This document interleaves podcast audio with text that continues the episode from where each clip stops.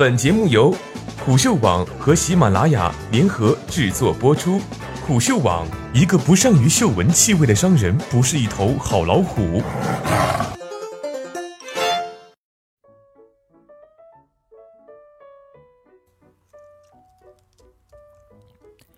为什么王思聪吞热狗会引起围观？作者：陆小玉。就在最近，一张王思聪在电竞赛场大口吞热狗的照片走红网络，引起热议，甚至迅速衍生出一系列吞热狗主题的搞怪表情包、手机壳、衬衫、小游戏。为什么大口吞热狗会瞬间走红呢？除了主人公自身的网红光环，另一个主要原因就是这个操作对人类来说真是太难了。人类的口腔构造并不是为撕咬、吞咽大块食物而设计的。王思聪无意中挑战了这样一项平常人很难完成的高难度动作，也难怪会引起众人惊讶和围观了。其实，不仅是人类，大口吞对于现今的大多数哺乳动物来说都是个挑战项目。想要大口吞，毫无疑问，你得先有个大口。而下颌骨作为头部唯一能活动的骨头，其比例及其尺寸是限制大口吞动作的重要因素。遗憾的是，今天大多数哺乳动物的下颌普遍都偏小。不过，如果追溯到远古时期，就会发现我们的哺乳动物祖先还是有一段光辉大口史的。就在最近，布里斯托大学的 Steven 教授团队对哺乳动物及其远古先祖的下颌尺寸进行了综合分析。他们发现，哺乳动物下颌在进化过程中有明显变小的趋势。这一结果被发表在《自然》杂志上。他们的研究表明，哺乳动物祖先很多都具备大口吞前置，它们的下颌几乎个个都是大块头，其大多数种属下颌长度都超过了一百毫米。可是现在的哺乳动物长度却普遍小于三十毫米，这样缩水的大趋势，进化上又有什么意义呢？下颌变小其实是哺乳动物身材变小的一个映射，而之所以变小，是为了更好的适应生存环境。在早期哺乳动物生存的时代，硕大无比的恐龙正在充当地球霸主，横行天下，而我们的祖先只能忍辱负重，苟且偷生。在此等生存压力下，娇小的身材就带来了优势。一方面减少了被捕食者发现的概率，从而更容易存活；另一方面，和大块头的生物相比，它们的能量消耗很少，更有利于在资源稀缺的特殊自然时期中渡过难关，才能后来居上，实现逆袭。不过，下颌骨一变小，咬合力也跟着变弱，对抗大块的食物也会变得吃力。所以，许多哺乳动物及其祖先改变了食性，选择吃起来不费劲又更容易找到的虫子、植物为食。另外，有一些肉食哺乳动物通过加强咬肌来解决咬合力的问题。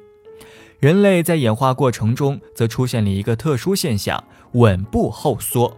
随着上下颌演化的愈加短小，后缩。吻部渐渐扁平，其直接的后果就是两侧嘴角的开裂缩小，导致嘴巴张不大，整吞热狗的动作当然就更不好完成了。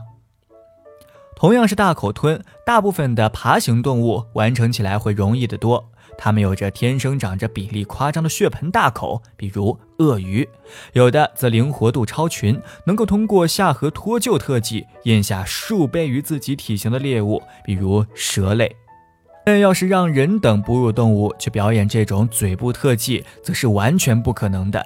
原因很简单，哺乳动物的下颌骨普遍只有一整块，而蛇类等爬行动物的下颌则由至少四块骨头组成。想要像蛇嘴一样收缩自如，大概只能够另辟蹊径了。但是话说回来，哺乳动物和爬行动物其实有着共同的祖先。同样是下颌，在远古祖先那里还是组合套装，怎么传承到哺乳动物这一辈儿就变成了集成版了呢？其余的下颌骨去哪儿了呢？实际上，这些骨头并没有完全失业，而是去另谋高就了。比如说，本属于下颌的一块关节骨，就连同头骨中的方骨一起搬进了我们的中耳，摇身一变成了三块听小骨中的垂骨和粘骨。这些下颌骨是如何搬家的呢？这也与小型化密不可分。首先，这些骨头需要变得足够小，显然太大的骨头也塞不进耳朵里。更重要的呢，就是让这些骨头从日常工作中解放出来。下颌的工作是承担咬合力，对于我们吃虫子和果子的哺乳动物祖先来说，没有那么大的咬合力，也不妨碍生活。而随着下颌小型化和咬合力减弱，关节的压力也自然而然减弱了。既然不需要那么多压力，原来用于承担压力的部分骨头就有机会转业了。比方说，跑到耳朵里，提高我们的听力。下颌骨骼的这次搬家可谓是意义非凡，它们赋予了哺乳动物出色的听觉。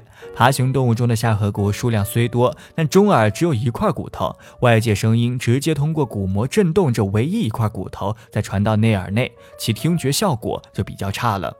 而哺乳动物就不一样了。我们的三块听小骨串联成链，它们像放大器一样，将震动放大后传到内耳，使我们能分辨出更轻微的声响。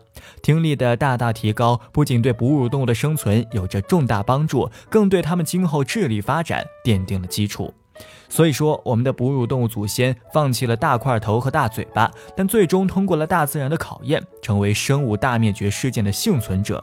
如此看来，下颌骨的诸多自我牺牲，也着实为哺乳动物在今天称霸世界助了一臂之力。虽然大口吞不好实现，但细嚼慢咽、回味食物也没什么不好啊。